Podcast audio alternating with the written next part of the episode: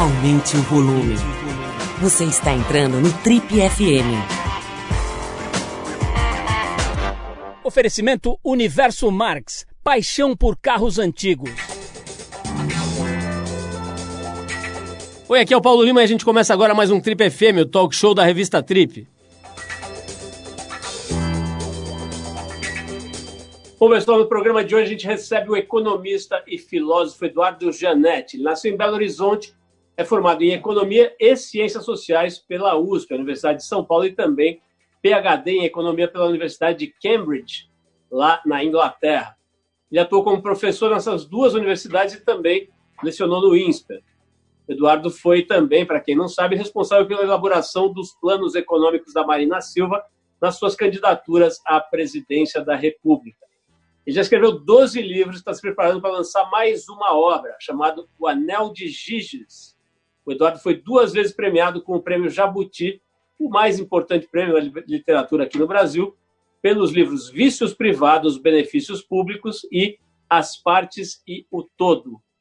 Palestrante super consagrado, Janete conquistou um público fora dos círculos acadêmicos e tem dado uma contribuição muito importante para o pensamento original brasileiro ao tratar, além da economia, de ética, de felicidade, da identidade do Brasil, de temas mais importantes ainda, tão importantes como esse, de outras searas.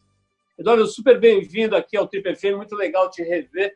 A gente já teve juntos aqui fazendo entrevistas em outras épocas aí, muito legal poder estar com você num momento tão complexo, né, cara? A gente estava aqui batendo papo antes de começar a gravação e até brincando, né, tentando elencar aí quais são as dificuldades mais agudas desse momento e dar empate, né?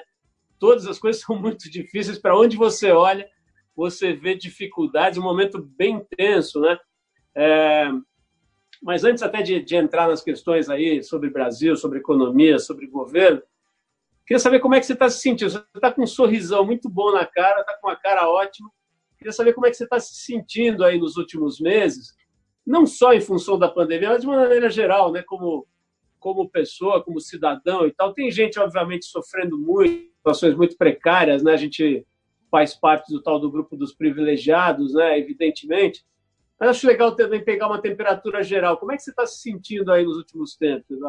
Estamos passando por um período muito difícil e muito sombrio em muitos aspectos, né? Eu, pessoalmente, eu passei 2019 em isolamento voluntário em Minas Gerais, no interior de Minas, lá em Tiradentes, escrevendo o novo livro que deve sair nos próximos meses. Está entregue já. E eu terminei o livro exatamente na semana, em março, em que começou a quarentena. Eu tinha voltado para São Paulo e assim que eu estava saindo do meu isolamento voluntário, eu fui pego pelo isolamento compulsório da quarentena. Fiquei quatro meses sem pôr o pé na rua, Paulo, literalmente, não é força de expressão. Eu fiquei quatro meses sem sair do âmbito do meu espaço, que é um apartamento. E foi difícil emendar uma quarentena na outra, porque eu estava todo feliz que ia voltar a circular, rever os amigos, voltar a beber, namorar um pouco. E de repente caiu uma nova quarentena e me obrigou a ficar quatro meses isolado. Se você está achando que eu estou com cara boa, eu sei por quê. Porque eu agora estou na Praia da Baleia. E finalmente, depois daquela quarentena, eu estou em contato com a natureza, com o mar, com essa delícia que é o litoral brasileiro. E isso está me fazendo muito bem. Estou me sentindo super bem, porque estou desde sábado aqui. Para mim é uma quase que um renascimento do ponto de vista de saúde mesmo, poder estar tá desfrutando desse litoral lindo que é o encontro da Mata Atlântica com o oceano.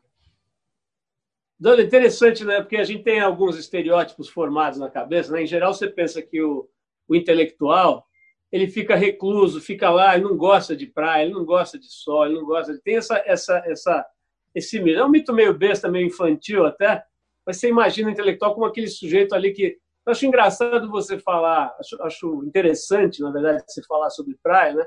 Eu uma vez andei lendo sobre os efeitos da, da situação do litoral, sobre a fisiologia do ser humano. Né? Parece que tem uma combinação de gases na atmosfera, iodo e não sei mais o que, e o próprio olhar para o infinito. Tem coisas que realmente mexem no metabolismo mesmo, né? nas células, na composição do sangue, na oxigenação.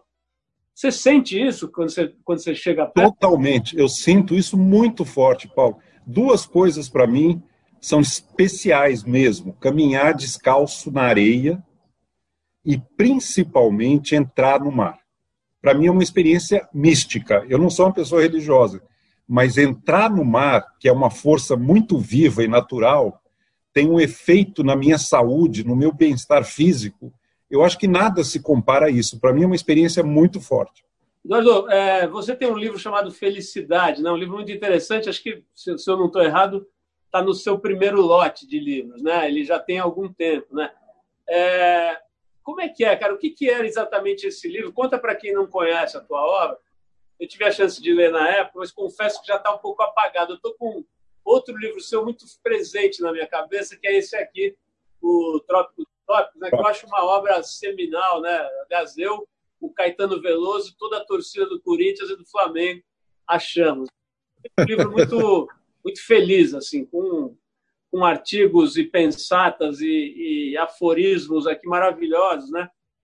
É, mas eu queria que você relembrar um pouco essa história de felicidade, que é um tema que hoje está super palpitante. Né? As pessoas estão sendo obrigadas a rever tudo que elas pensam a respeito de valores, do que fazer com a própria existência, se volta a trabalhar na mesma empresa, se vai vender, enfim, cachorro quente na praia.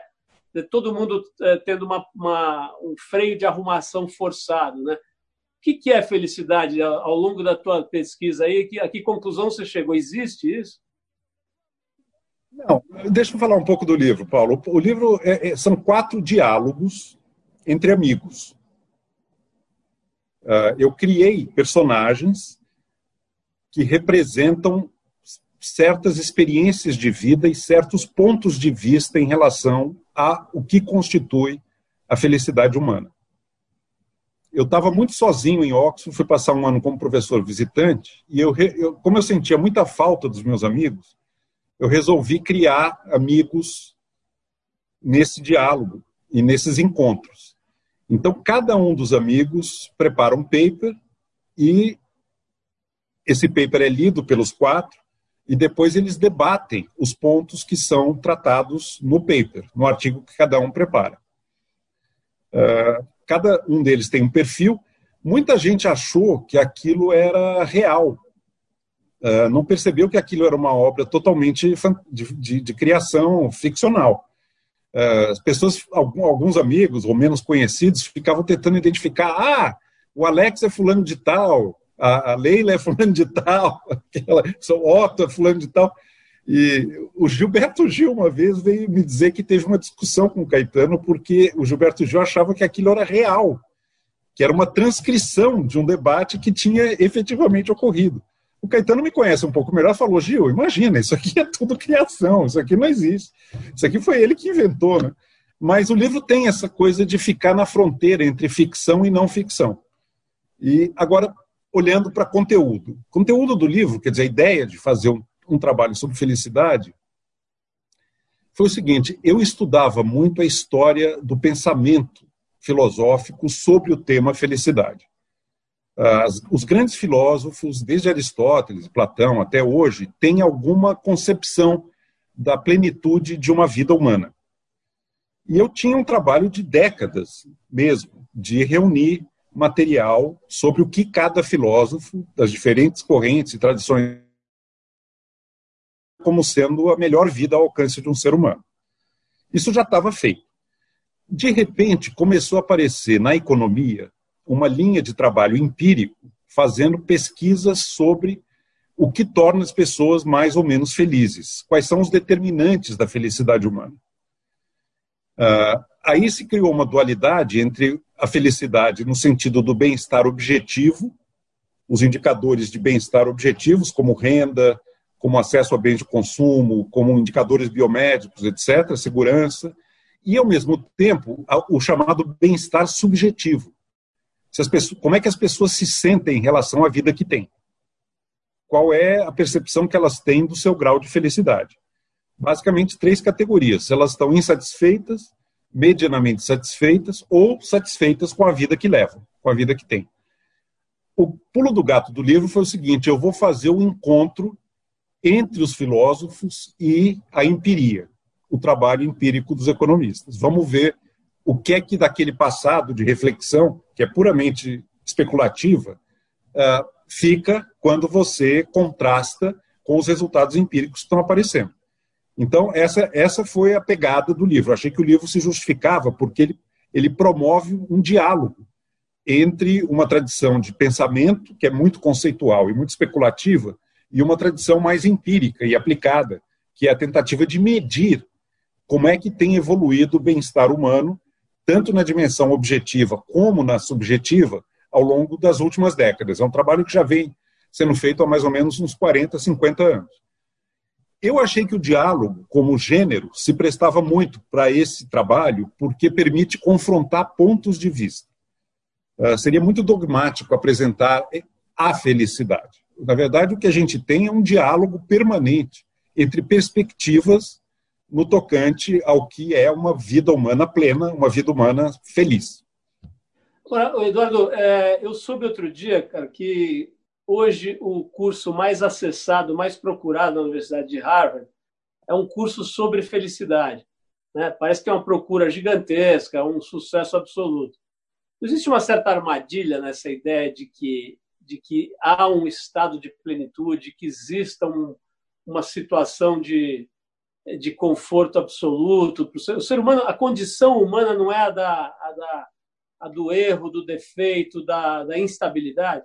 Paulo, aí são duas coisas diferentes. Um, um, uma perspectiva é, é do, do, pesquisador, do estudioso, do filósofo, que tenta entender o que buscam os humanos e quais são os erros que todos nós cometemos nessa busca. Outra coisa na qual eu não entro de modo nenhum é apresentar um receituário. Não, olha, faça isso, você vai ser feliz. Está uh, aqui a receita, está aqui o, prontuário, uh, passo a passo. Isso, isso não entra de maneira nenhuma. Agora, eu acho muito. Se confunde com a história da ética, a questão da felicidade. Até que ponto a uh, adesão a princípios éticos contribui ou não para a felicidade humana, individual e coletiva? E quais são os atributos de uma vida que a gente possa considerar digna de ser vivida? O que, o que torna uma vida humana ah, mais ou menos valiosa? Quais são os valores que presidem uma vida uh, que a gente possa admirar, que a gente possa, estética e filosófica e espiritualmente, considerar uma vida com realização, né? Então, são duas coisas muito diferentes. Eu não, eu não entro de modo nenhum numa discussão de como ser feliz, e, e, de, e de, receitas, e de, e de, de autoajuda, no fundo, né? Isso é autoajuda. Eu não faço. Na verdade, é o avesso do autoajuda. Eu, eu, eu prefiro que o meu livro leve as pessoas a ficarem mais em dúvida em relação e, e a repensar os valores que têm e a vida que está levando. Será que essa vida reflete aquilo que eu concebo como o melhor ao meu alcance ou não? Será que os valores que efetivamente presidem a minha existência uh, passam no crivo de um exame que eu próprio faça em relação a esses valores? Então, eh, não vejo nada de errado. Quer dizer, é lógico que é essa armadilha e, há, e há, um, há, uma ideia um pouco infantilizada de que alguém possa resolver por você qual é a vida melhor que você pode ter.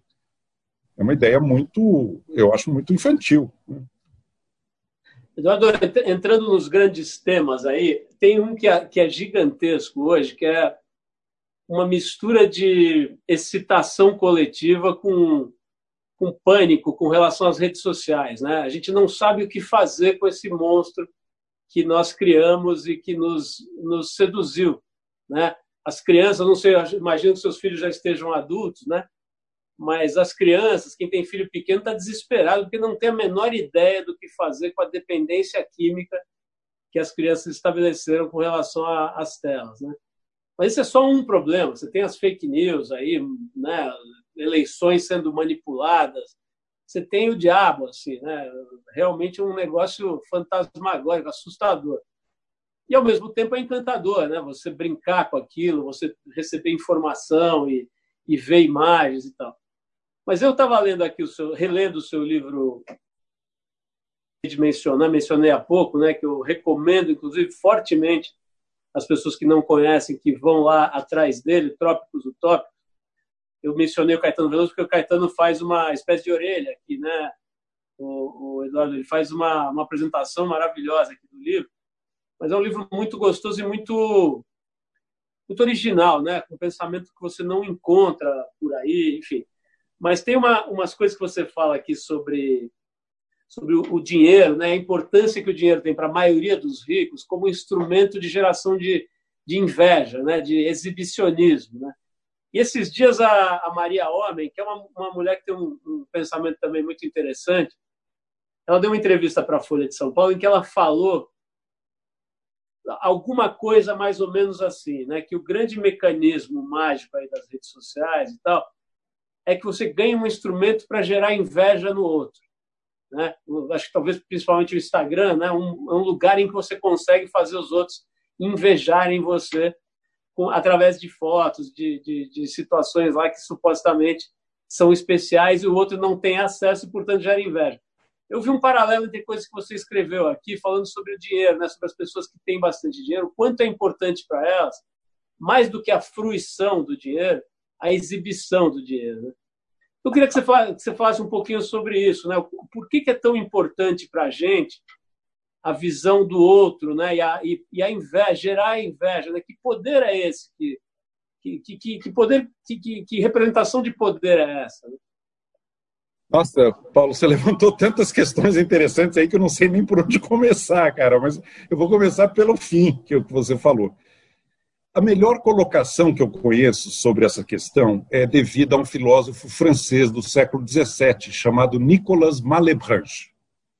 Eu fui descobrir o Malebranche porque o David Hume e o Adam Smith o citam, exatamente nesse contexto em que eu vou me reportar a ele.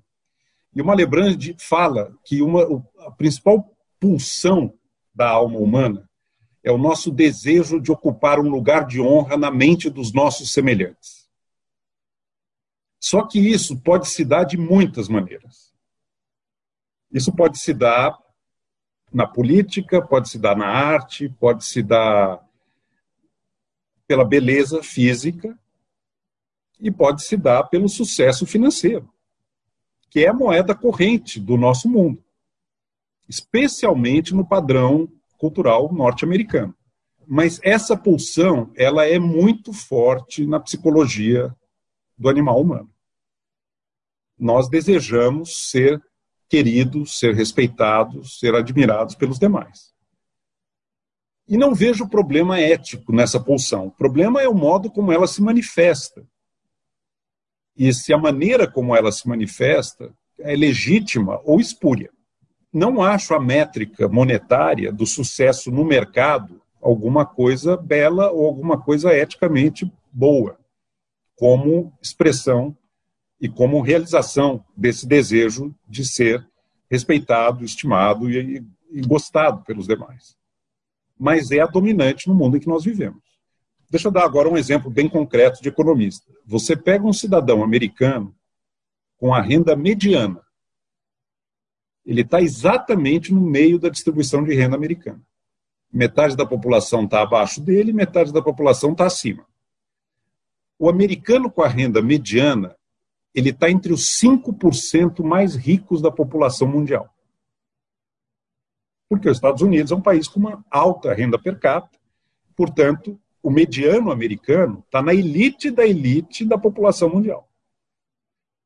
Aí vem a questão. Aos seus próprios olhos e aos olhos dos seus concidadãos norte-americanos, ele é um loser, ele é um derrotado, ele é um fracassado.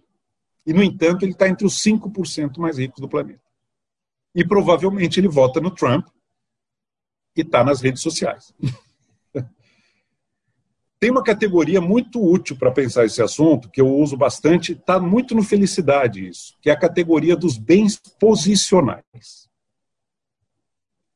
Se eu tomo um copo de leite todo dia de manhã, isso me traz uma satisfação que independe do que o resto das pessoas está fazendo. É uma questão que diz respeito à minha relação com o copo de leite. Agora, suponha que eu sou um jovem, começando a vida, muito ambicioso, eu vou para o mercado financeiro e tenho como grande troféu de conquista minha comprar um, uma BMW último tipo. Eu vou lá, ralo 15 horas por dia na, na mesa, no mercado financeiro, conquisto honestamente o dinheiro para comprar minha BMW.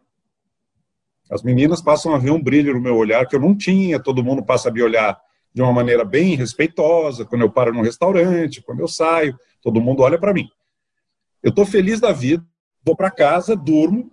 Quando eu acordo de manhã no dia seguinte, aconteceu uma coisa estranha. Todos os carros da cidade foram trocados por BMWs iguais à minha.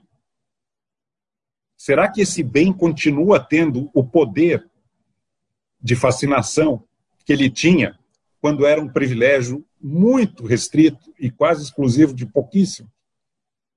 Acabou. Aquele carro perdeu a sua condição de bem posicional. O mercado, à medida que a sociedade se torna mais afluente, mais próspera, nós caminhamos para uma situação em que as pessoas passam a competir por bens posicionais. Pode ser um tênis de marca, pode ser uma casa na praia, pode ser uma roupa de grife, pode ser um carro. Os mais ricos pode ser um iate, um jatinho, é infinito. Essa escassez não tem solução. Ela vai estar sempre sendo recriada, porque o mercado vai criando novas oportunidades para você se diferenciar e ocupar um lugar de honra na mente dos seus semelhantes por ter acesso a bens posicionais que os outros não têm e que os outros se desesperam em ter e invejam, mesmo que não reconheçam abertamente, acabam invejando profundamente os que têm. Essa é a lógica que preside boa parte do sistema econômico hoje. A competição por bens posicionais. Você poder sinalizar socialmente que você é um vitorioso. Nesse sentido, eu não estou defendendo isso, pelo amor de Deus, eu estou descrevendo isso. E eu acho que nós temos que entender isso se a gente quer se libertar disso. Porque não me parece um caminho muito bom, ainda por cima quando surgem restrições e ameaças impostas até pela natureza para esse caminho em que nós entramos.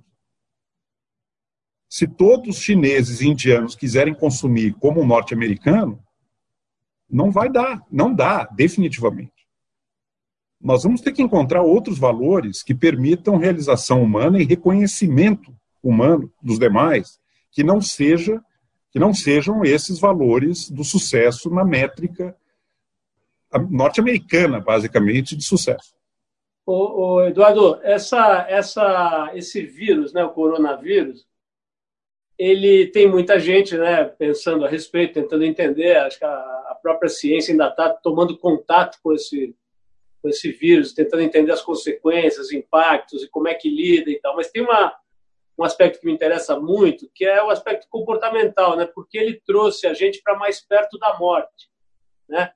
Ele colocou a clareza da, da, da, da nossa transitoriedade, da nossa impermanência, como dizem os budistas, né? Coisa que as pessoas nessa sociedade que você acabou de descrever, elas fingem que não acontecerá com elas, né? A gente finge que isso não é com a gente, é com o vizinho, é com a pessoa mais velha e tal. De repente, esse vírus chega e fala assim: olha, é com você mesmo que eu estou falando, eu vou te pegar ali na esquina. Né? É, isso, evidentemente, está produzindo milhões de, de consequências aí. Você acha. Qual é, qual é a tua visão sobre a, uma, uma, um impacto positivo, digamos, se é que a gente pode dizer isso, né, de um negócio que está matando pessoas aí por atacado, mas é, tem uma possibilidade de uma reversão ética na medida em que você perceba o quão estúpido é você ficar exibindo uma latinha de Red Bull numa foto no Instagram para dizer que você é melhor do que o outro cara que mora na sua comunidade e não tem dinheiro para comprar um Red Bull. Você acha que tem alguma chance de, de haver uma revisão desses valores ou, ou precisa de muito vírus para isso? Paulo, uma coisa, o meu desejo, a minha esperança é que essa epidemia, essa pandemia, produza amadurecimento ético. Um país como o Brasil, por exemplo, tem uma oportunidade, talvez única, de reconhecer a gravidade do abismo social e da desigualdade que nos, nos envergonha né, como sociedade. Eu esperaria, eu gostaria muito que isso acontecesse, mas, francamente, olhando para o passado da nossa história, como humanidade, uh, o raciocínio indutivo me leva a crer que o impacto é muito temporário e as coisas voltam a se, a se tornar muito parecidas com o que eram antes. Nós tivemos no século XX uma, uma epidemia que foi muito mais devastadora do que a, a corona, que foi a gripe espanhola. Matou mais de 50 milhões, certamente mais de 50, entre 50 e 70 milhões de pessoas. Teve um impacto devastador. Nós passamos por duas guerras mundiais. Nós passamos por bombas atômicas provoca mudanças, mas uh, assim que as coisas se normalizam, uh, elas tendem a voltar ao equilíbrio anterior e a memória é muito curta. Olha, eu vou fazer uma, um prognóstico arriscado aqui. Daqui a, cinco anos, a memória de tudo isso que nós estamos vivendo vai ser muito superficial. Muito superficial. Eduardo, isso, isso me leva à, à, triste conclusão de que se alguém que deve ter lido uns 70 mil livros, só, só os que você cita aqui, nesse aqui, já deve ter uns 150. Está chegando à conclusão. Não exagera, não exagera, Paulo. Eu estou indefinindo o seguinte: se alguém que passou a vida lendo, estudando, está me dizendo que o ser humano é mesmo uma experiência que não deu certo, é melhor a gente se jogar numa. Não, não. não. Eu acho que, eu acho que uma, uma coisa que pode provocar uma mudança, pelo bem ou pelo mal, é, é o limite que nós estamos enfrentando, que é, que é dado de fora pela natureza. O, os sinais de que isso não vai poder continuar por muito tempo. Eventos climáticos extremos, isso, isso, isso coloca de maneira muito. É que nem uma doença, é, é uma coisa que se impõe, é uma realidade que se impõe e obriga a mudança mas é o caminho da dor, é o aprendizado pela dor. Eu, eu, eu, eu acho que a nossa responsabilidade é tentar o aprendizado de modo a evitar a dor. Mas, de um modo geral, o aprendizado se dá pela experiência da dor e da ameaça. Eu vou, eu vou, eu vou querer voltar nessa na, na natureza no sentido do ambiente, das, enfim, das coisas vivas e da, do, do planeta, mas Queria abordar um aspecto da sua natureza que me interessa muito. Até porque, pô, quando eu encontro um semelhante, eu tenho vontade de abraçar, que é o seguinte. Eu vi aqui na nossa pesquisa que você se manteve completamente fora do universo das redes sociais. Você é um exemplar né, de um grupo restrito do qual eu me orgulho de fazer parte, que não tem Facebook. Você também? Eu não sabia. É. Tem Facebook, não tem Twitter e não tem Instagram, não tem nenhum dos outros assemelhados. Né? Nem WhatsApp, cara. Nem WhatsApp. Nem WhatsApp? Bom, aí, aí você está realmente. e eu demorei para me render o celular, mas eu me rendi. O celular eu já tenho. Aí, aí você está num grupo que provavelmente é o único abaixo dos 90 anos, né? 91 daqui a 20 dias. É, o, é, o, é um verdadeiro expert em WhatsApp, manda figurinhas, desenhinhos e tudo. Então, me fale um pouco sobre a vida fora dessa bolha? Eu, eu não, realmente.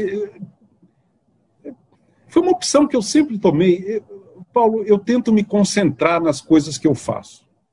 Eu gosto de estudar, eu gosto de escrever, e eu gosto do contato humano, pessoal, direto. Eu acho que essas coisas todas me desviam, me distraem, me fragmentam. A minha experiência de plenitude por incrível que pareça, assim, quando eu me sinto melhor, mais integrado, mais criativo, mais capaz de chegar à fronteira do, do que de melhor eu posso ser, é quando eu vou lá para o interior de Minas, em Tiradentes. Eu pego o meu celular, eu coloco dentro da maleta, fecho a maleta, ponho a maleta dentro do armário, fecho o armário, a chave, e guardo a chave dentro da gaveta do criado mundo. não leio jornal, não ouço rádio, não vejo televisão, tenho os meus cadernos, tenho os meus livros e tenho o meu projeto. E passo a viver por conta disso. Eu não aguento ficar assim indefinidamente. Depois de uns 40 dias, eu estou querendo ver as pessoas, meus amigos, estou querendo beber, estou querendo sair, estou querendo me divertir. Eu, uns 40 dias, mas esses 40 dias em que eu estou nesse regime são realmente algo que me justificam muito da minha tudo que eu faço. Tudo o resto que eu faço se justifica para eu poder fazer isso. Porque nesse momento são só coisas que partem de mim e dos projetos que eu vou me sentir em dívida com a vida se eu não puder realizar. Eu, eu, tenho, eu aprendi isso a fazer. Aliás, eu traí Tiradentes várias vezes. Eu tentei ir para Oxford, tentei ir para Cas, Cascais, em Portugal e tal. Aprendi que não. Meu lugar é aquela pousada lá em Tiradentes. É lá que tudo acontece para mim. Eu me sinto muito bem. Eu sou mineiro, eu me sinto muito bem lá.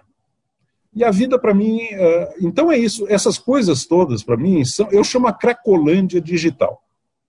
Eu não quero viver na Cracolândia. Eu acho que a vida é muito valiosa para se perder nesses simulacros de, de, fantasias, de superioridade, de exibicionismo. Não me interessa esse mundo. Não me interessa, acho perda de tempo. Amizade, para mim, é fundamental mas eu gosto de amigos com quem eu possa conversar e, e, e ter um contato humano, pessoal, direto, uh, com absoluta liberdade e franqueza da, das, das, minhas fraquezas, dos meus sonhos, das minhas fantasias e tudo mais. Para mim isso conta. Né? Então eu, eu realmente eu não, não, eu não sinto falta disso, eu sinto um enorme alívio de não estar nisso. Sinto um enorme alívio de não estar nisso. Eduardo, é, eu estou me lembrando de duas coisas, fazendo uma, uma ligação. Primeiro é que você relata no, no, nessa sua experiência de escrever nesse, nessa pousada em Tiradentes, né, você relata uma coisa que eu achei muito bonita.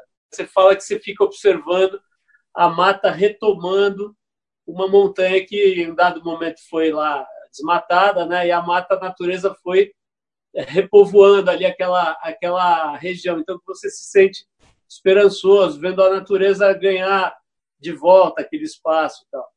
É, eu entrevistei aqui um conterrâneo seu recentemente, que é o Ailton Krenak, né, que é outro pensador originalíssimo de outra escola, digamos assim, de outra escola filosófica, mas que tem muitos pontos de contato com tudo isso que você fala. Né? E ele, ele teve uma entrevista que nós fizemos com ele, não fui eu que o entrevistei, mas enfim, a pessoa que entrevistou falou: Mas Ailton, você acha que ainda tem jeito da gente salvar o planeta? Ele olhou para ela, ficou meio um tempo meio sem falar nada.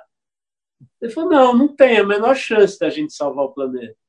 Talvez tenha alguma chance do planeta salvar a gente. Né? E, e ele fala muito dessa história, né, de que é possível que a natureza tire a gente do jogo, né? De alguma maneira, ele acha, inclusive, ele, ele coloca o coronavírus de uma maneira muito poética. Assim, ele diz que é coronavírus é um jeito da mãe dar uma bronca, uma bronquinha leve. Né? Eu vou falar uma coisa sobre isso agora, Paulo. Pode falar. O, editorial, o editorial da Scientific American de junho desse ano é um número especial sobre a coronavírus. Esse editorial fala da relação entre doenças infecciosas, como a família da coronavírus, e desmatamento. E o vínculo não é uma coisa mística, é uma coisa muito material e muito concreta. A destruição das florestas no sul da China está restringindo o espaço de vida de animais selvagens. Eles estão se contaminando mais uns aos outros, especialmente morcegos que vivem nas cavernas do sul da China. Como tem um comércio tradicional de animais selvagens na China, esses vírus que agora estão se espalhando entre os animais selvagens, porque a origem do Covid-19 não é o organismo humano.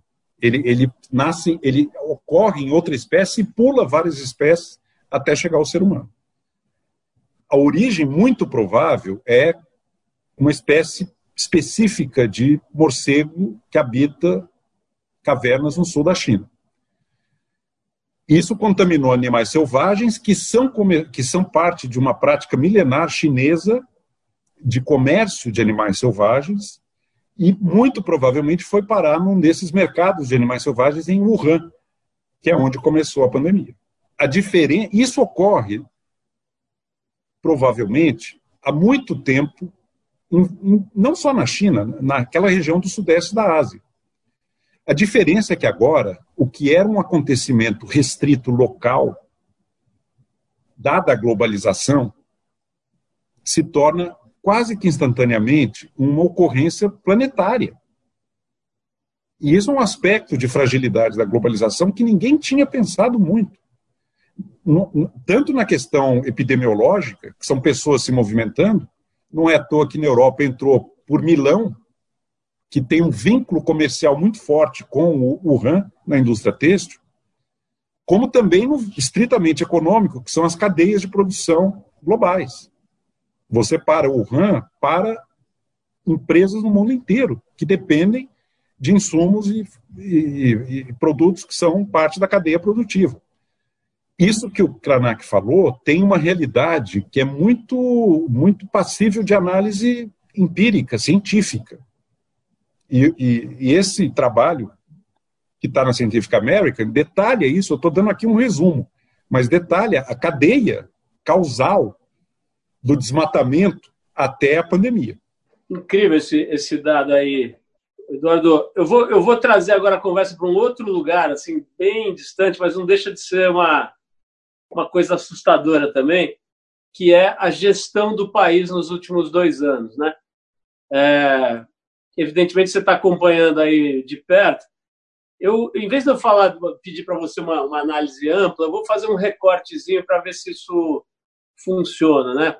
Eu me lembro quando as pessoas estavam decidindo em quem votar nas, nas últimas eleições presidenciais, pesou muito o fato de ter um sujeito é, ligado ao mercado, etc., o Paulo Guedes na chapa do, do Bolsonaro. Né? Muita gente votou no Bolsonaro por confiar muito nesse, nesse tipo de profissional, né? nesse sujeito liberal de mercado que representa essa coisa do banqueiro moderno, da meritocracia, dessa lógica ambeviana de, de gerenciar o mundo e tudo, né? É, eu queria que você fizesse uma análise como economista e como cidadão e observador, filósofo e tudo mais. Como é que tem sido, na sua visão, a, a performance do Paulo Guedes na gestão da economia nacional? Vamos descer o nível da conversa aqui, né, Paulo? Vamos baixar a bola. A tragédia brasileira, na minha percepção, foi a polarização. Uh, basicamente, Bolsonaro-Lula, durante a campanha. É terrível para uma sociedade quando desaparece o centro e a sociedade cinde entre dois campos completamente polarizados e cindidos. É o que ocorreu na República de Weimar de um lado nazistas, de outro lado comunistas. E no meio a social-democracia completamente perdida, sendo acusada pelos comunistas de social-fascismo e pelos nazistas de comunistas enrustidos. Deu no que deu. Aliás, um outro paralelo curiosíssimo é que o Hitler descobriu antes de todos os outros líderes políticos alemães, durante a República de Weimar, e com isso ele se elegeu dentro de uma ordem democrática, ele descobriu o poder do rádio e do cinema na política. É o que o Trump e Bolsonaro descobriram antes dos outros com as mídias sociais. Eu não concebo Trump e Bolsonaro sem mídia social. Você acha que teria sido possível isso ocorrer sem mídia social? Eu acho que não. Não é que explique o que aconteceu mas é condição para que tenha acontecido. A tragédia foi a polarização. E eu acho que a gente tem que pensar com muito cuidado se a gente deseja evitar uma repetição dessa, desse desastre, desse infortúnio, como evitar que ela se repita na próxima eleição. Porque se voltar para esse mundo polarizado, a gente está em maus lençóis. Vou falar um pouquinho de Paulo Guedes. primeira coisa que me ocorreu quando eu vi que ele embarcou nessa aventura foi o seguinte: os políticos podem ser mais. Os economi, é o seguinte: os economistas podem ser mais ingênuos sobre a política do que os políticos são ingênuos sobre a economia. ele não sabia a aventura na qual ele estava se metendo. Ele é uma pessoa ambiciosa, ele se ressentia muito de não ter feito na sua maturidade, no seu, na sua trajetória, um impacto na, na, política econômica brasileira, como a da turma da PUC do Rio, que fez o Plano Real. E ele percebeu no Bolsonaro uma chance de cavalgar um projeto político que lhe permitisse mostrar o, o que ele era capaz. Só que ele acabou fazendo uma, uma, uma, um papel bastante patético. Como Sérgio Moro, que foi muito ingênuo de aceitar e de acreditar nesse embuste. Bolsonaro, durante 30 anos, deixa eu falar um pouco de Bolsonaro, durante 30 anos como deputado federal no Congresso, ele foi corporativista. Quando o Fernando Henrique privatizou, ele disse que o Fernando Henrique tinha que ser fuzilado. Há poucos meses da eleição, ele vira um neoliberal de Chicago. Quem pode acreditar nisso? Curiosidade: em 30 anos como deputado, o Bolsonaro apresentou dois projetos de lei. Só dois. Um deles foi a aprovação da pílula do câncer. O Brasil aprovou no Congresso a pílula do câncer. e o Brasil elegeu um presidente, o pior é que ele acredita na pílula do câncer. Se, a gente poderia imaginar que é alguma coisa cínica, de um populismo calculado, mas no caso é pior do que isso, ele acredita na pílula do câncer, como ele acredita na cloroquina.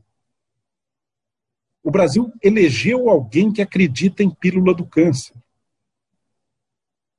E o Sérgio Moro e o Paulo Guedes acreditaram nisso. E se deram mal. Agora, o Brasil, de tempos em tempos, você tem idade, vai lembrar, o fenômeno Collor não foi algo muito diferente disso. Em nome de barrar o Lula, valia qualquer coisa para um grupo enorme de brasileiros. Agora foi a mesma coisa. E, e tem gente oportunista que, que embarca nisso. É um infortúnio para o Brasil ter essa, essa combinação, essa sobreposição de pandemia e Bolsonaro. É, um, é um, realmente um infortúnio. Nós estamos vivendo uma das épocas mais sombrias da existência da nação brasileira, na minha opinião. Eduardo, me fala um pouquinho da tua experiência né, é, é, com relação às campanhas da Marina Silva. Né? Ela teve uma votação muito expressiva né? É, na, na, na, primeira eleição da qual ela participou. Né? É, Não, na segunda. Na segunda. Ela começou em 2010, ela quase se elegeu em 2014, e ela teve uma, uma votação muito baixa em 2018. Em 2018, exatamente. Na primeira. 2014, quando morreu Eduardo Campos, se ergueu uma onda. Exato. Que quase elegeu a Marina, mas ela foi violentamente atacada pelo, pelo governo de então, que era Dilma Rousseff, e pelo seu chefe de propaganda, que era o João Santana. Ela foi vítima de um, de um, de um atropelamento, de um linchamento digital na campanha de 2014. Ela ia acabar com Bolsa Família.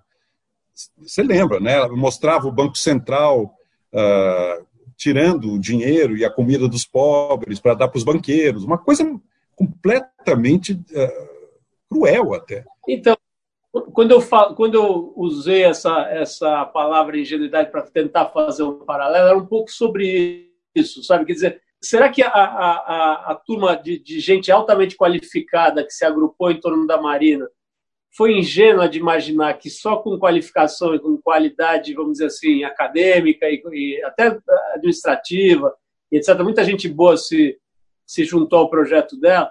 Será que vocês tinham a, a clareza de que vocês estavam falando de outra guerra, de outro tipo de, de luta? Eu chamaria de ingenuidade, Paulo, porque para nós não interessa ganhar apelando. Não interessa ganhar de qualquer jeito e vender a alma ao demônio para ganhar. A gente ofereceu uma alternativa diferente para a sociedade brasileira. A gente ofereceu uma proposta, ofereceu um caminho. A sociedade brasileira, e tem que ser respeitado totalmente isso, achou que não, não era o que ela desejava. E preferiu ir por outro caminho. Uh, não, não chamo de ingenuidade. Agora, não nos interessa contratar um João Santana e fazer esse jogo da mesma maneira, ou ir atrás da Odebrecht, da JBS, para financiar a campanha. Nós não fizemos e não vamos e nunca faremos isso. Aliás, foi oferecido da maneira mais agressiva quando achavam que a Marina ia ganhar. Eles queriam empurrar dinheiro na gente para nos, nos uh, contaminar e nos aliciar para coisas futuras. Né? A Marina, nesse ponto, é impecável. Impecável. Eu vi coisas que me deixaram cada vez mais respeitando-a como um compromisso ético inabalável. É, é um tipo de liderança rara em qualquer lugar do mundo. Assim, esse tipo de líder que se afirma pela ética. Por outro lado, no ambiente competitivo de cangaço da política brasileira, uma figura como ela não tem como ganhar uma eleição. É isso que eu ia te perguntar, quer dizer, pessoas desse tipo, que como você acabou de descrever, têm a ética como um eixo muito importante, elas serão sempre expulsas desse jogo? Eu espero que haja um processo de aprendizado depois de errar, de errar né?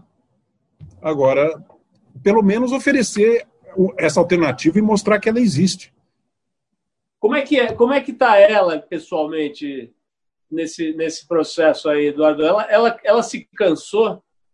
A campanha de 2014, Paulo, foi um trauma para todos nós, mas eu acho que principalmente para Marina, porque ela não esperava o grau de violência e de, de descaramento mentiroso em nome da vitória eleitoral.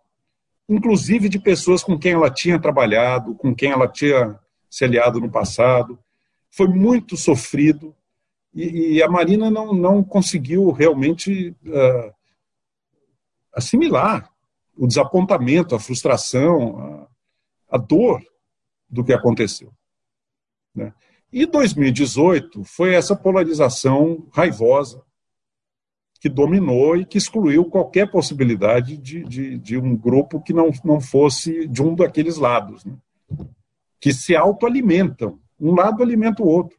O maior sonho do Bolsonaro é repetir em 2022 o que foi essa polarização de 2018.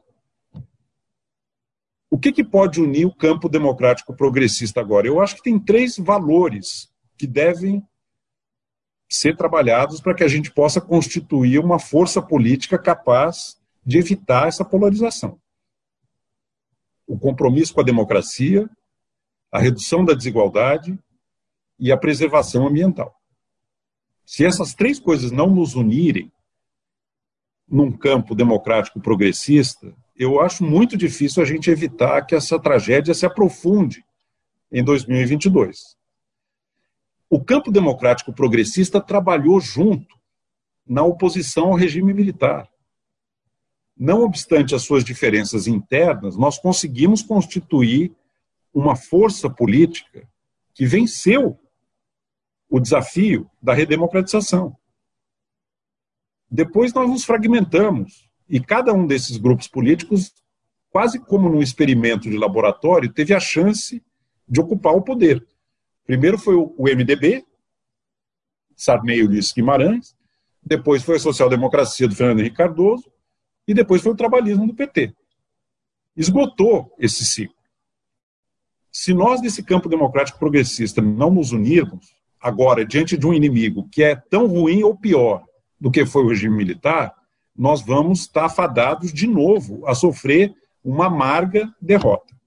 Você vê, você vê nomes possíveis, lideranças possíveis para encabeçar isso? Tem alguém que te anima nesse quadro atual? Não tenho ainda uma clareza em relação a isso, Paulo, não sei. Acho que é um pouco até prematuro, mas a gente tem que construir uma aliança calcada em três pontos primordiais: democracia, redução da desigualdade e meio ambiente. São os três pontos estratégicos que eu acredito que unem esse campo que eu estou chamando democrático progressista. O, o Eduardo, tem uma, você faz uma citação aqui do Adam Smith na, no, no seu livro Trópicos Utópicos. Eu vou pedir licença aqui para ler aqui, olha. Ele diz o seguinte, no, no Adam Smith diz na, na riqueza das nações. A principal fruição da riqueza consiste em poder exibi-la, algo que aos seus olhos nunca se dá de modo tão completo como quando elas parecem possuir aqueles sinais de opulência que ninguém mais pode ter a não ser elas mesmas.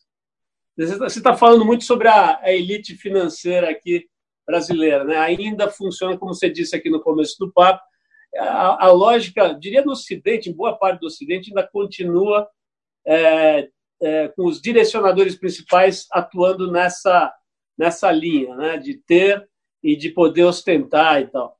Agora, nós tivemos também nesse momento de pandemia um fenômeno muito interessante de, uma, de um volume de doações de pessoas físicas e jurídicas nunca visto antes. Né?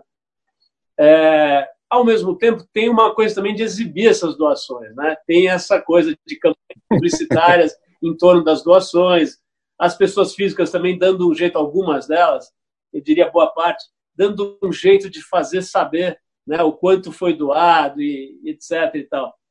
Quer dizer, é, de que, quer dizer, será que a gente. Você falou em algum momento aí que, em geral, né, a gente aprende pelo sofrimento e pelo drama, pelo tranco, né? O ser humano funciona pegando no tranco. É, você vê algum tipo de residual que possa surgir? Quer dizer, essas pessoas, ainda que tenham sido motivadas por, por ostentar essa bondade, né, essa, essa bondade momentânea, você vê, você vê alguma esperança no sentido de elas experimentarem esse prazer de aplacar o sofrimento do outro e, e começarem a praticar mais? Isso também a tendência é voltar para trás depois que aparecer a vacina. Tá, vou puxar lá atrás na sua pergunta com a citação do Adam Smith. Adam Smith não está uh, não tá justificando isso, ele está descrevendo isso ele descreve, na, na, ele tem um outro livro importante, que é a Teoria dos Sentimentos Morais, em que ele chama esse mecanismo da citação que você fez de uma corrupção dos nossos sentimentos morais. É a expressão que ele usa. E ele está plenamente ciente de que isso não é uma invenção sequer da modernidade ocidental. O Petrônio, no Satírico, coloca na boca de um milionário romano a frase: Só me interessam os bens que despertam no populacho a inveja de mim por possuí-los. Está em Roma antiga. Não vejo problema maior, Paulo, em uma pessoa que faz alguma coisa boa, como doar, querer que os outros saibam que ela fez isso. Não vejo problema nisso. Seria uma exigência muito descabida que a pessoa fizesse isso ainda por cima no anonimato e ocultasse e não quisesse. Seria ainda mais louvável, um mérito.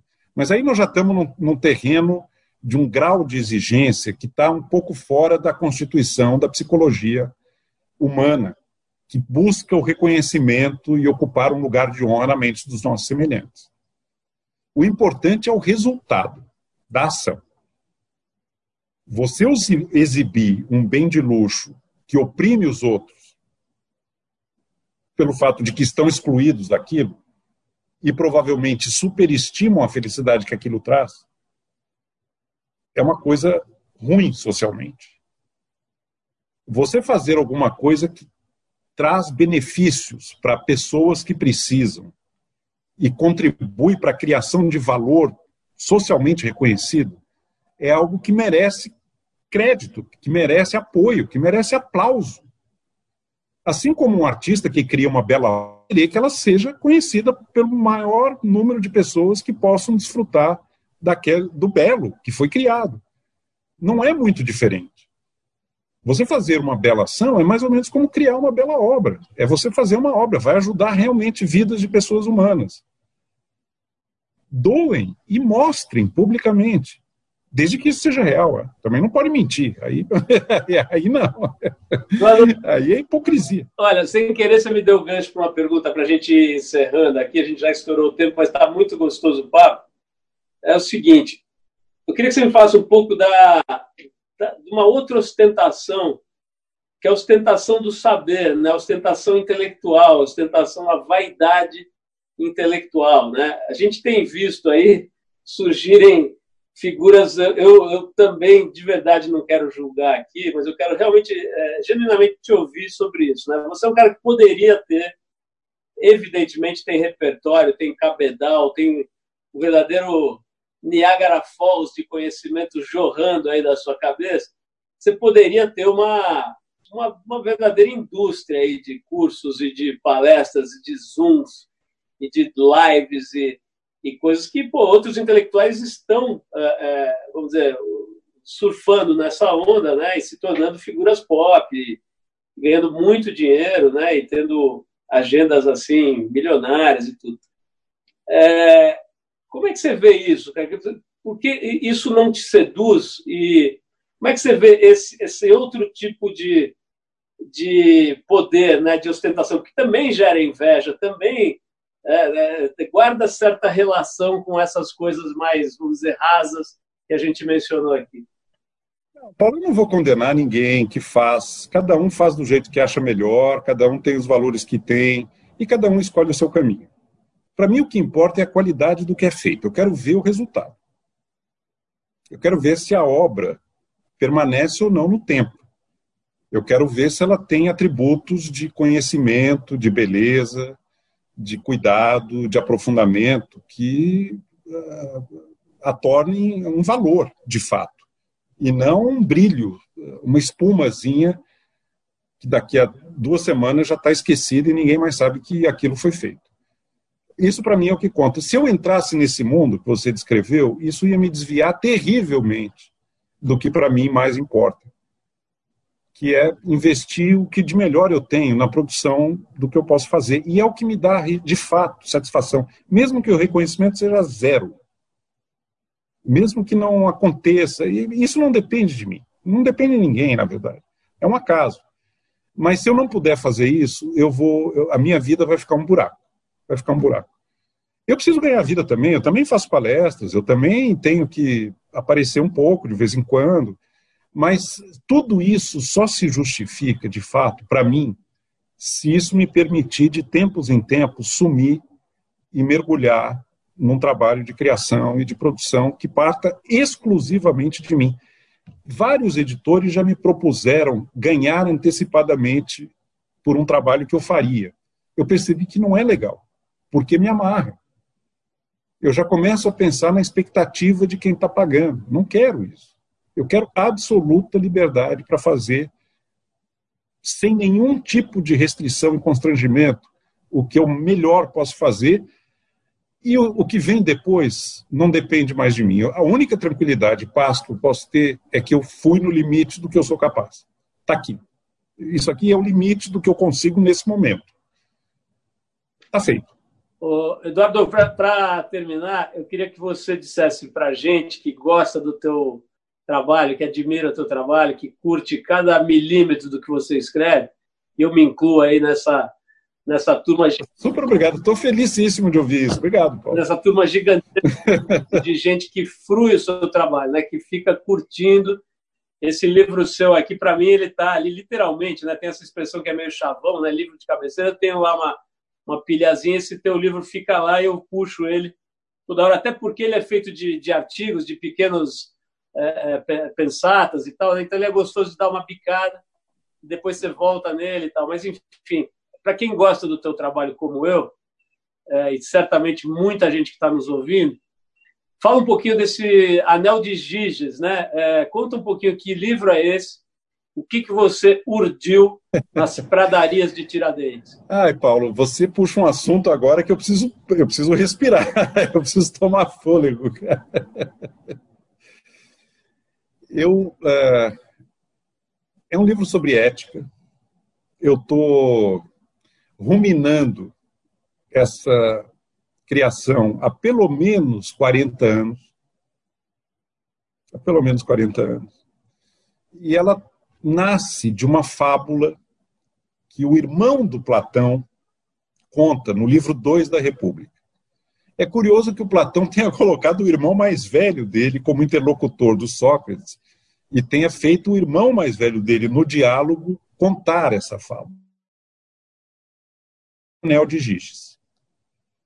Num reino oriental da Lídia, que é onde hoje está a Turquia, existia um pastor humilde, um homem comum, que estava pastoreando seu rebanho quando de repente ocorre um terremoto, a terra se, se abre, ele, curioso, vai lá olhar desce pela fenda e lá encontra um cavalo de bronze oco.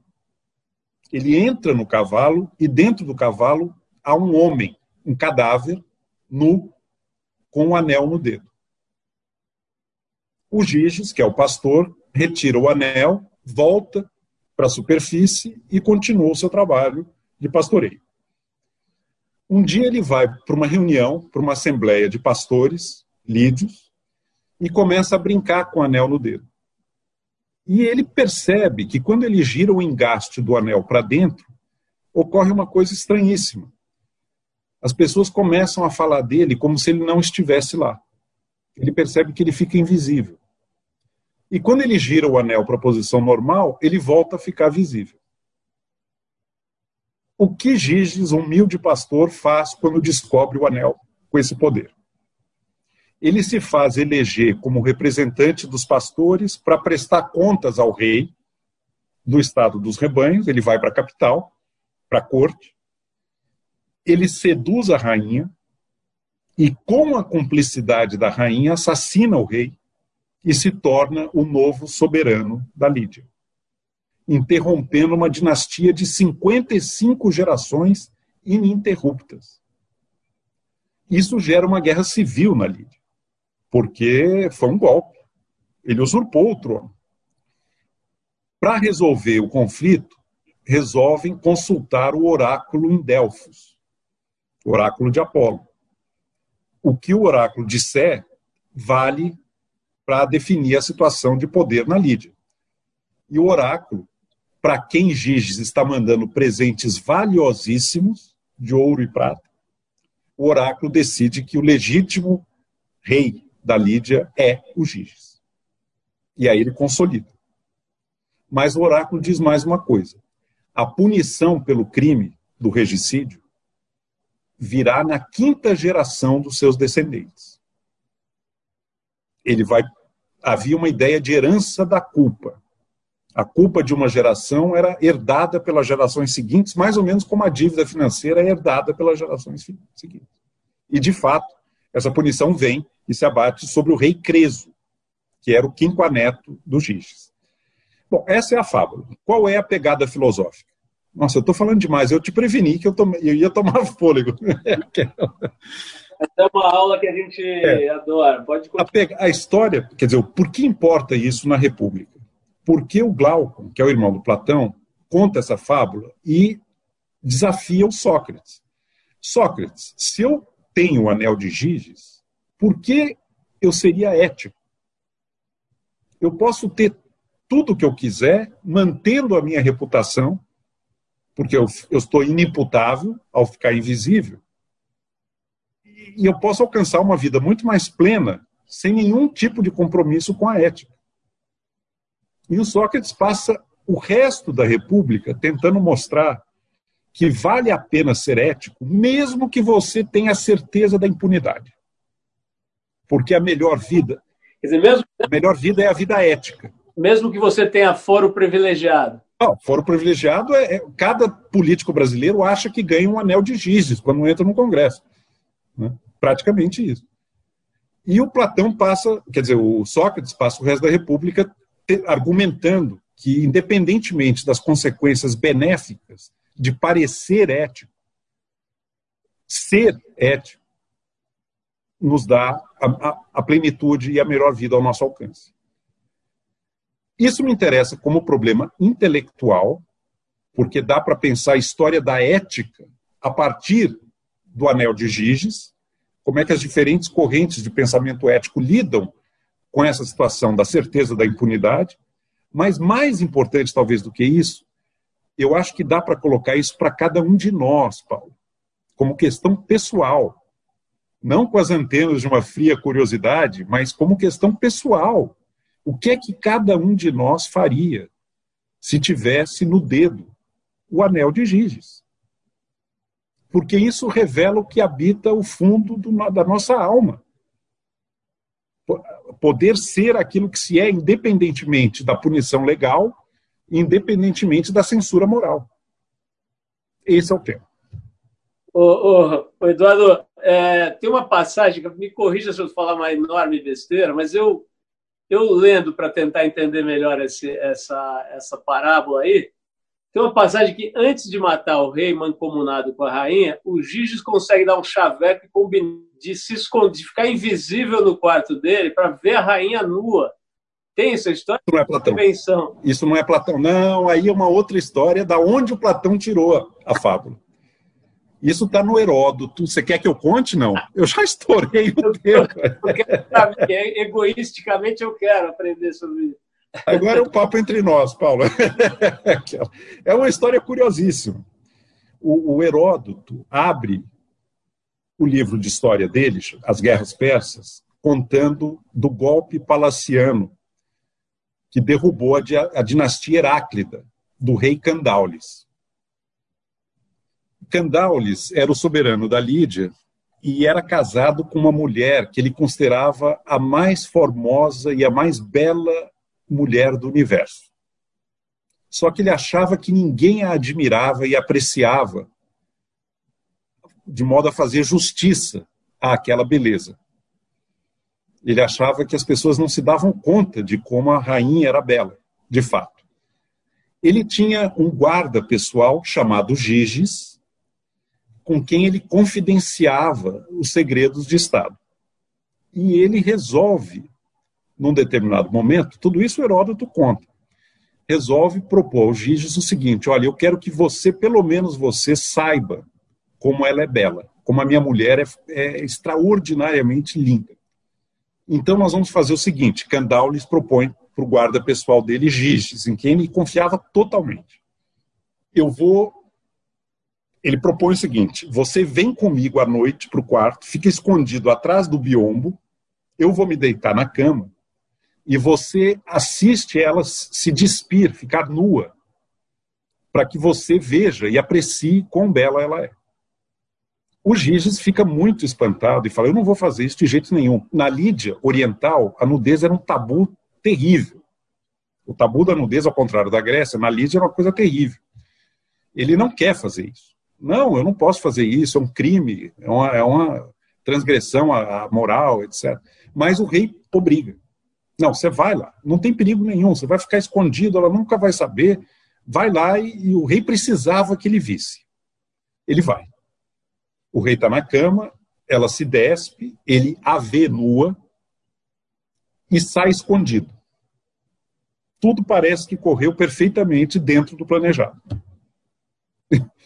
No dia seguinte, de manhã, ele é chamado ao palácio. A rainha, a sós com o Giges, diz para ele: eu percebi que você estava escondido, me olhando quando eu fiquei nua. Você tem duas opções agora.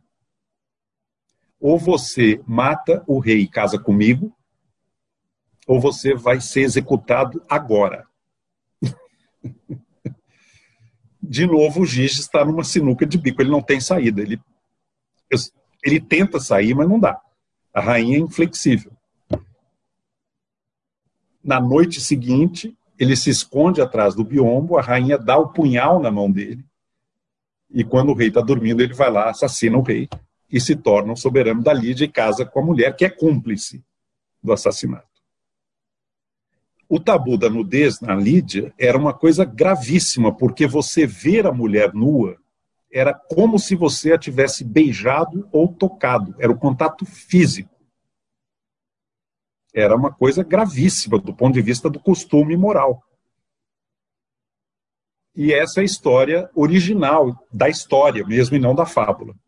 O gênio mitopoético do Platão pegou essa história e tornou-a a fábula do anel de Giges. Com a invisibilidade, ele conquista, seduz a rainha, mata o rei e usurpa o trono da Lídia eu falo muito da relação entre essas duas histórias. Então não é uma, uma, coisa, uma coisa completamente absurda essas, a ligação entre essas duas coisas. Tem uma origem narrativa na história do Heródoto, nas Guerras Persas. E depois, já que você está me provocando, eu falei que era perigoso. Tem muitos filósofos que exercitam uh, uma reflexão ética em torno do Anel de Giges. Não, genial. O principal deles é o Rousseau. O Rousseau é o que mais avança nesse caminho de imaginar o que faria com o anel de Giges. Ponto o anel de Giges no próprio dedo. E o livro termina em tom bem confessional, meu, devaneando do, do anel de oh, Eduardo, já, já a gente completamente encantada aí com a, com a chegada desse novo livro. Espero que não demore. Você falou que já está com a editora, né? Espero que, que, a pandemia não atrase esse lançamento, que vai ficar todo mundo agora mais curioso ainda, mais com vontade de, de, de obra aí. Cara, muito, muitíssimo obrigado. Eu, eu espero que o, o mar aí do, do Oceano Atlântico e a, e a beleza aí do nosso litoral norte, a Mata Atlântica te inspirem mais ainda, te façam voltar lá para Tiradentes o mais rápido possível.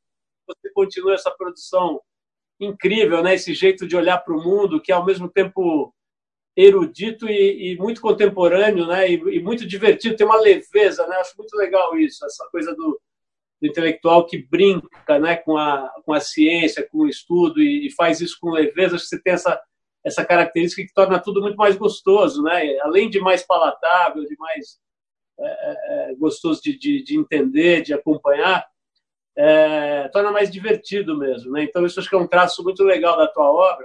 Isso você vê muito nesse livro que eu já citei umas 200 vezes aqui, mas vou citar 201, Trópicos Utópicos, né? Tem passagens muito divertidas, muito saborosas, sem deixar de ser profundo, erudito. Então, cara, parabéns assim mil vezes aí pela tua obra, pelo teu jeito, pela tua, tua forma de conduzir a tua carreira, né, que é brilhante. Obrigado aí pelo tempo, por esse papo delicioso, pela aula, né? Hoje a gente agora sabemos tudo sobre Giges em, em duas ou três né? Isso é só o começo, Paulo. Isso é só o começo. Vou esperar o seu livro, mas antes vou, vou procurar me informar mais aí, ver o que tem na, o que, que a internet oferece, né? se é uma maravilha que tem nesse oceano maluco aí, quer dizer, tem essa, é. essa cracolândia que você citou, mas tem também essa, esse acesso, né? Tem, de repente tem, você tem, já tem. cai em, em, produções incríveis sobre qualquer coisa que você queira saber. E... Você sabe que tem uma iconografia legal sobre os Giges do Heródoto. Essa cena Eu cheguei a dele espiando a rainha nua gerou uma iconografia, uma iconografia grandes pintores uh, representaram isso. Uma coisa que eu descobri na internet. Ele sentiu os giz ali enrolado numa cortina ali. o que a gente não fica sabendo é se ele achou a rainha tão linda quanto o rei achava. Eduardo, maravilha, brigadíssimo aí. Foi realmente uma delícia participar com você. Espero te rever em breve aí, né? E mas principalmente poder estar tá em contato com o teu pensamento, com a tua obra, com essa tua visão de mundo tão, tão especial. Obrigado de verdade. Obrigado a você, Paulo. Uma delícia conversar. Vamos continuar esse papo. Quando o Gide estiver na praça aí, a gente retoma isso aí. Vamos, vamos, vamos em frente, tá bom? Ótimo. Você ouviu mais uma edição do Trip FM, uma produção da Trip no ar há mais de 35 anos. Direção e apresentação Paulo Lima. Produção Adriana Verani e Juliana Farinha. Roteiro Natália Cariati e edição Ludmila Daer. Quer ouvir outras entrevistas em edições anteriores do programa? É só ir no tripfm.com.br ou procurar pelo Trip FM na plataforma digital em que você costuma ouvir os seus podcasts. Estamos em todas elas: Spotify, Deezer e outras. Semana que vem a gente volta com mais uma conversa boa aqui no Trip FM. Abração e até a próxima!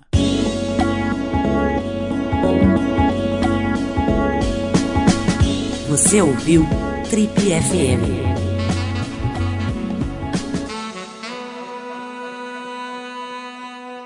Oferecimento Universo Marx, paixão por carros antigos.